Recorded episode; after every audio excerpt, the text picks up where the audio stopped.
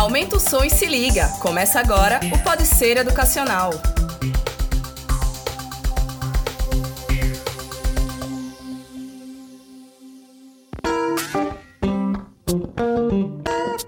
Pessoal, tá começando mais um Pode Ser Educacional, um podcast com muita informação e conteúdo, muito debate também sobre as informações mais importantes, sobre os temas mais importantes para nossa sociedade. Eu sou Paulo Feijó e eu tô aqui também com o também jornalista e meu colega de trabalho, Mário Tavares. Tudo bom, Mário? Oi, Paulo, tudo bom? É, hoje a gente vai falar sobre um assunto que é muito debatido na sociedade, mas que ainda precisa é, que a gente converse mais, fale mais sobre esse assunto, que são as fake news. Para falar sobre isso, a gente trouxe aqui o professor e especialista também em redes sociais, Bruno Moura. Tudo bem, Bruno? E aí, Paulo, tudo bem? Antes de tudo, é bom lembrar que você pode acompanhar o Pode Ser Educacional nas plataformas Deezer e Spotify e também nos principais aplicativos de podcasts do Brasil e do mundo.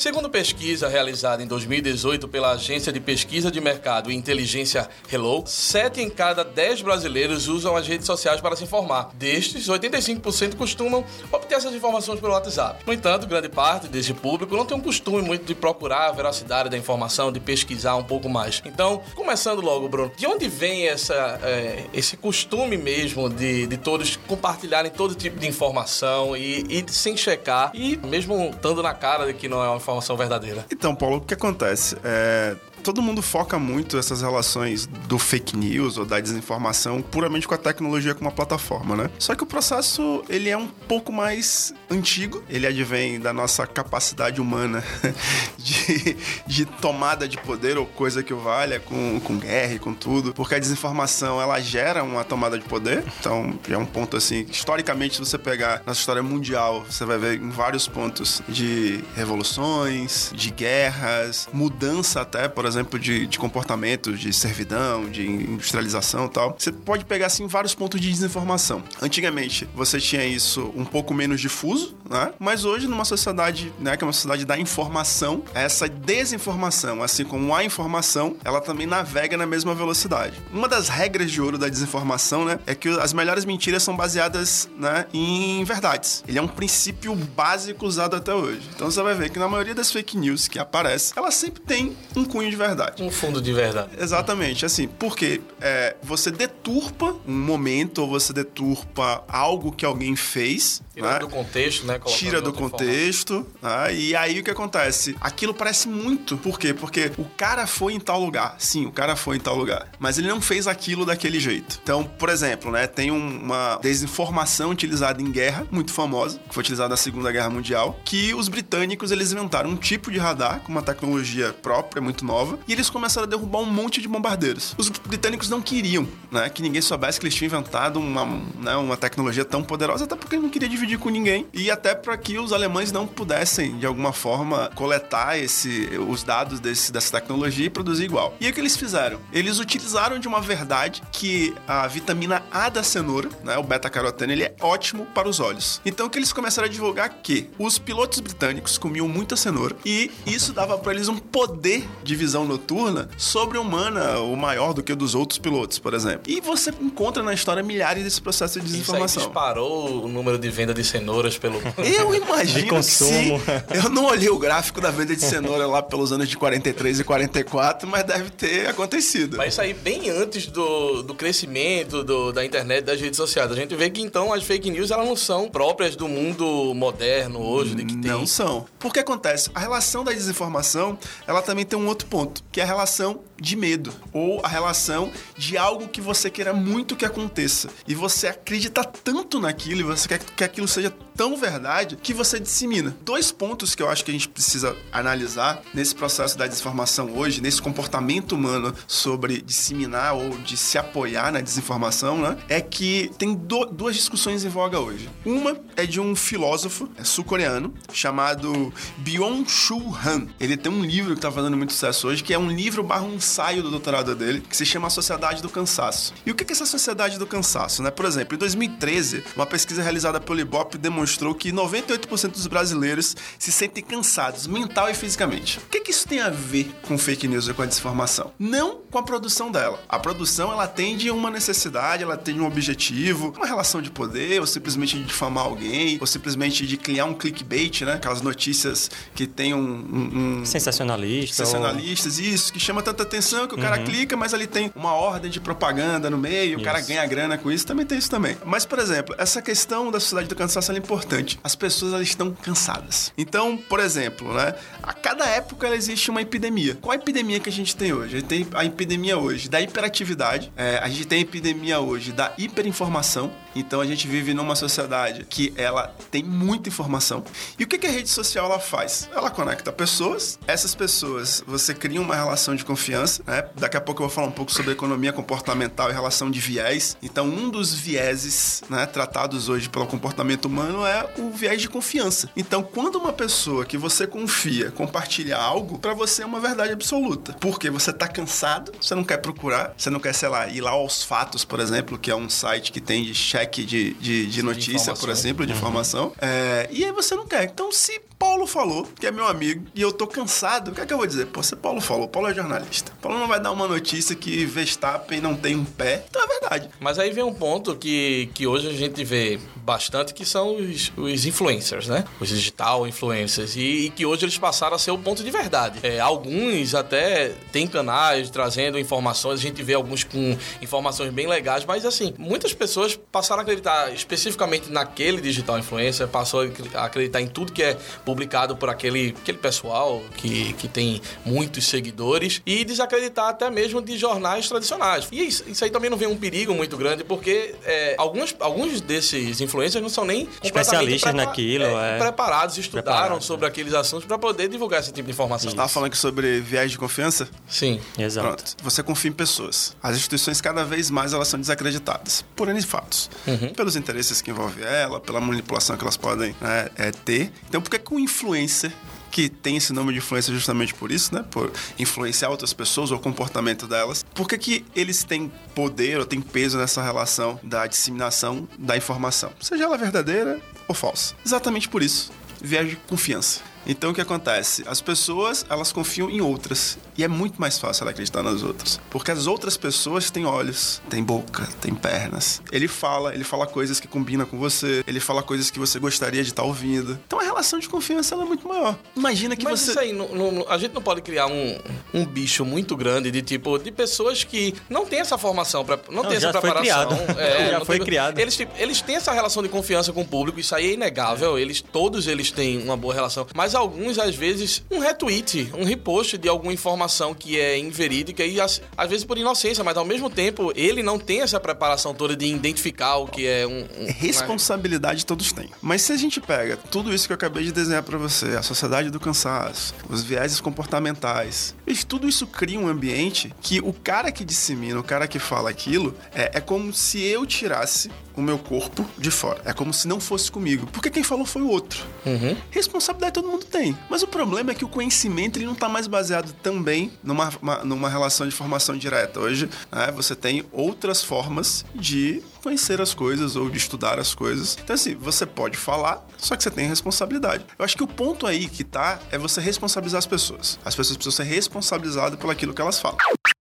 Entrando nesse, nesse segmento aí, a gente tem meio que o, um filósofo, um filósofo italiano, é Humberto Eco. Eco isso. isso. Que ele fala que as redes o sociais, a internet, deu, deu voz aos imbecis. Então, é assim, é a gente olhar pelo copo cheio ou o copo meio vazio. É o copo meio cheio de que, ah, mas a, a partir de agora, muita gente pode divulgar uma informação, informações que eram totalmente é, fechadas, restritas a algum tipo de, de público, mas ao mesmo tempo a gente também tem, olhando pelo copo meio vazio, de que, tipo, tem tanta gente divulgando informação que é aquele telefone sem fio. Cada um aumenta um pouquinho, faz uma, uma mexida na história. E aí é onde vem o perigo das fake news, é onde começa a surgir. Você já ouviu falar sobre a teoria do caos, né? A teoria uhum. do caos diz que uma borboleta bate, uma, bate asas no Brasil e cria um furacão nos Estados Unidos. Sim. Né? É exatamente isso. Humberto Eco, quando ele fala isso, Humberto Eco, ele é o grande papa da semiótica, né? Da relação dos significados, dos signos e tal. Ele trata isso porque realmente é. E é desse jeito mesmo. A internet, ela deu voz aos imbecis. Mas ela não deu voz aos imbecis. Ela deu voz a uma gama de, de estratos sociais que antes não tinham voz, né? Daí vem, por exemplo, os processos é, de revolução política no mundo, primaveras árabes e por aí vai. E que tem lá os seus benefícios, assim como ligar as pessoas, né? O que a internet faz. Uhum. Alguém que você não vê há muito tempo, você mora aqui, sua família mora do outro lado do mundo, né? É porque a gente tem uma percepção social muito do maniqueísmo, né? Então existe sempre uma luta do bem contra o mal. E não existe essa luta. O bem tá no mal, o mal tá no bem e por aí vai. Ninguém é bom todo dia, ninguém é mal todo dia, né? Cada dia você tem uma forma, um jeito. E o que você precisa é entender as pessoas. Porque logo no início eu tava tratando. É relação de comportamento. Então não tem para onde fugir. Andy Warhol também disse isso, né? Que, que no futuro todo mundo teria seus 15 minutos de fama. Hum. Né? E a informação, ela é esse objeto ambíguo mesmo. Que você precisa saber como tratar, de que forma tratar. O que cabe a nós? Esse que eu acho que é o mais interessante. É formar pessoas com consciência de que elas tenham a capacidade de checar aquilo que chega até ela. Porque antes, por exemplo, um livro,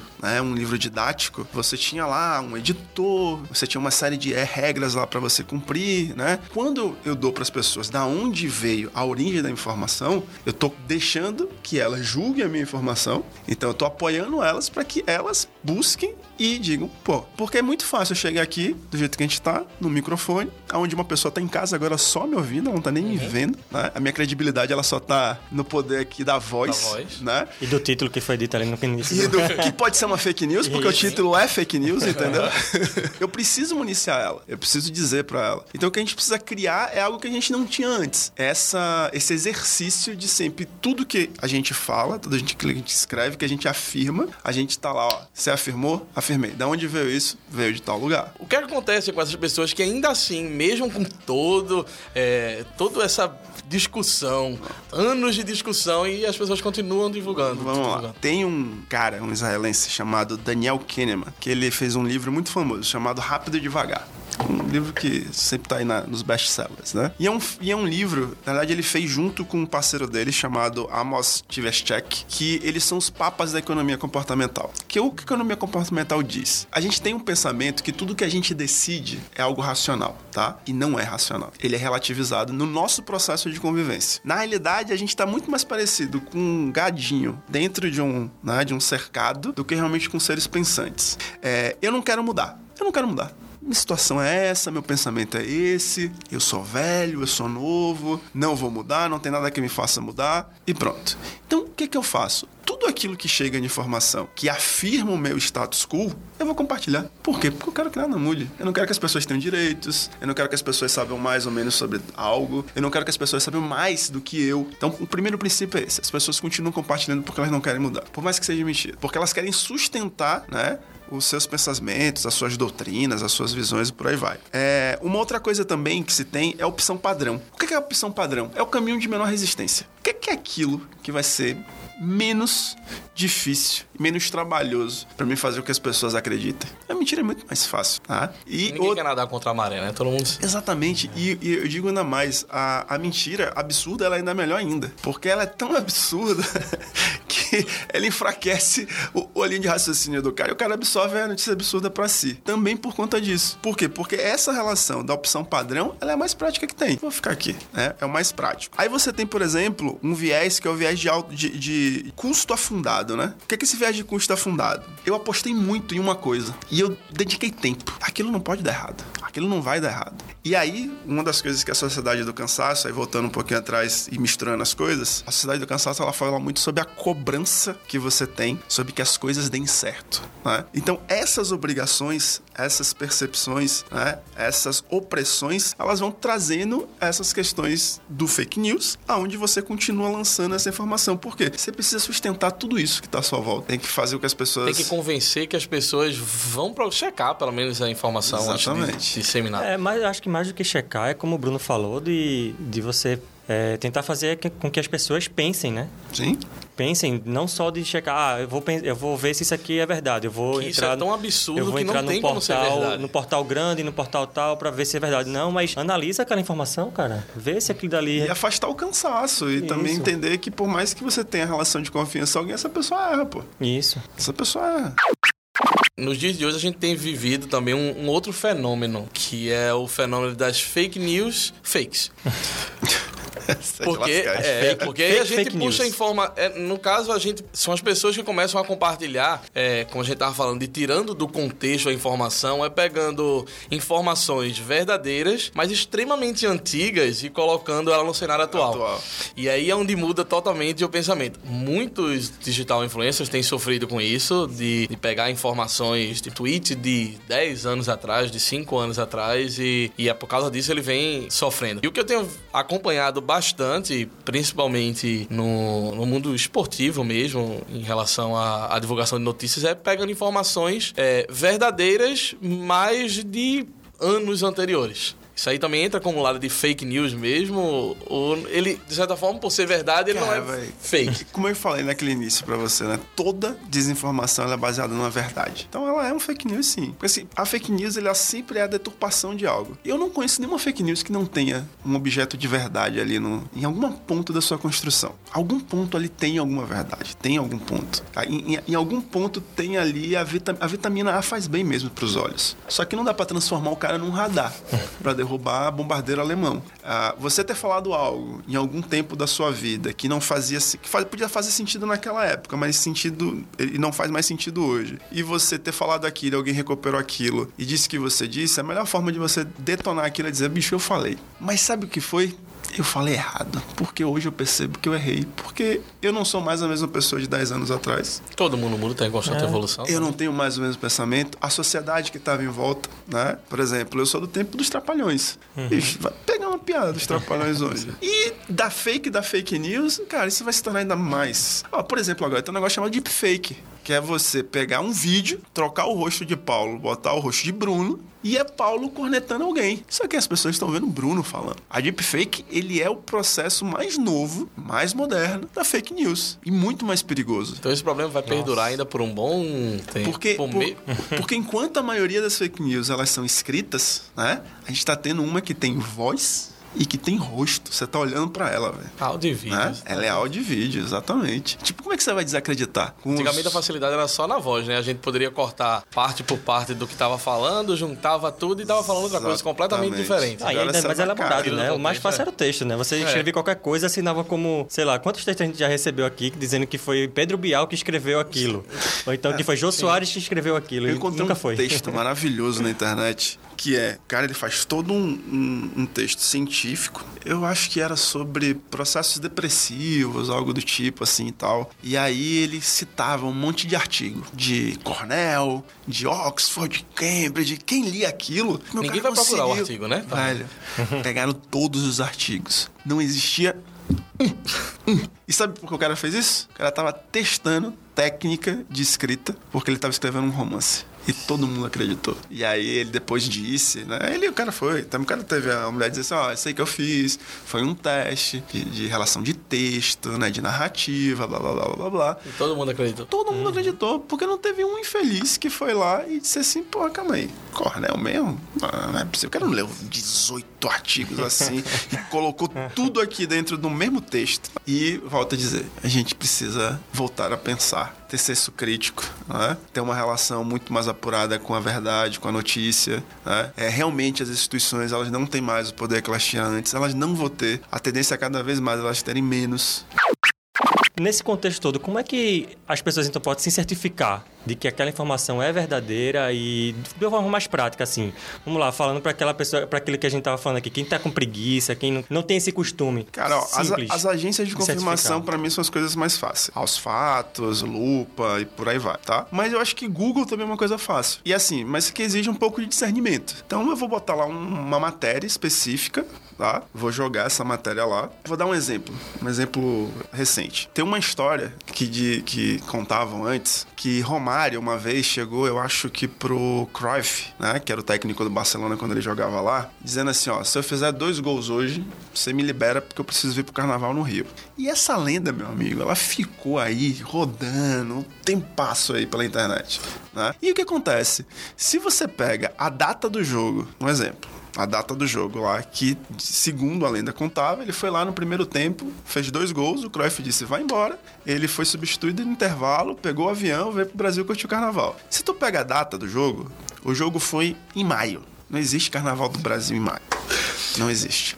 Se Pior você que A lenda também é alimentada pelo próprio jogador, né? O jogador, por um Cara, tempo, ele, não, ele nunca negou Ele nunca a negou, não, né? tudo bem. Mas negar, tudo bem. Pior se ele tivesse confirmado, né? Tudo bem, ele deixou subentendido e tal. É o marketing, Isso aí- é o marketing isso dele, né? em livro, marketing né? dele. Eu lembro Em de, livro. Saiu. de jornalistas esportivos. Jogo, Famosíssimo. esse jogo específico que foi contra o Valência, sei lá, um time assim, que foi. Ele fez dois gols no primeiro tempo. Romário, quando teve no Barcelona, nunca fez dois gols no primeiro tempo. Então, se tu pega rapidamente e vê lá a data que diz que é o jogo, e você pega qualquer calendário da face da terra que diz onde é carnaval, no Brasil principalmente, só se for um micareta, que é um carnaval fora de época, né? Mas no Rio de Janeiro é meio difícil, eu não conheço nenhum. Se for na Bahia, por exemplo, você tem vários. Se for nas capitais do Nordeste, você tem os carnavais fora de época por aí e tal. Então, por exemplo, isso é um- uma coisa que as pessoas acreditaram, porque alguém contou, porque saiu num livro, e era uma história de duas pessoas que são lendas, né? E o, aí o que acontece? Aquela relação do viés que eu comentei antes também, é sobre o ambiente que você constrói. Pessoas inumanas até nesse processo nosso de reconhecimento delas. Então, não é possível. Claro, pô, Romário. Romário fez gol de tudo que é jeito, de tudo que é forma. Você acha que o Romário não ia fazer dois gols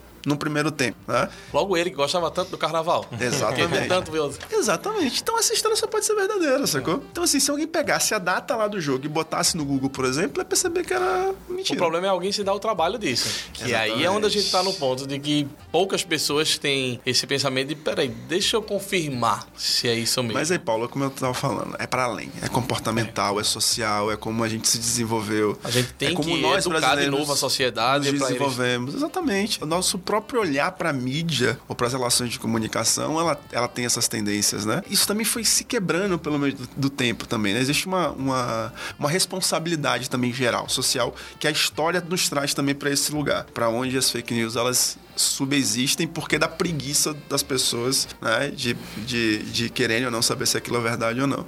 Porque assim, é, historicamente elas aceitam. Elas aceitam isso. Então, não tem jeito, vai. Mas Google é uma boa. Pega um fato, pega uma coisa específica da informação, joga no Google, Vê a compara. fonte. Vê a fonte. Vê a é, fonte. de onde é. Vê a fonte. Vê se não é um blog completamente Exatamente. aleatório, Aleatório. da vida. Né? A fonte é importante, né? Pois é, pessoal, vamos encerrando mais um podcast aqui. Gostaria de agradecer bastante a presença do Bruno. Muito obrigado por compartilhar seus conhecimentos com a gente aqui hoje. Valeu, Paulo. Valeu, Mário. Obrigadão a vocês também. Foi massa. Quando tiverem mais assuntos assim pra gente discutir, pode chamar que eu venho com prazer. E agradecer também a Mário aqui, que nos ajudou nessa conversa com o Bruno. né? Eu que agradeço. Até a próxima. É, pessoal, não esqueça de acompanhar a gente lá pelo Spotify e pelo Deezer e também pelos principais aplicativos de, de podcast. Lembrando também de seguir a gente lá no Instagram, o arroba Grupo Ser Educacional. E acompanhe todos as, os nossos episódios e vem também muito mais é, assuntos legais para a gente debater por aí. Bom, até mais!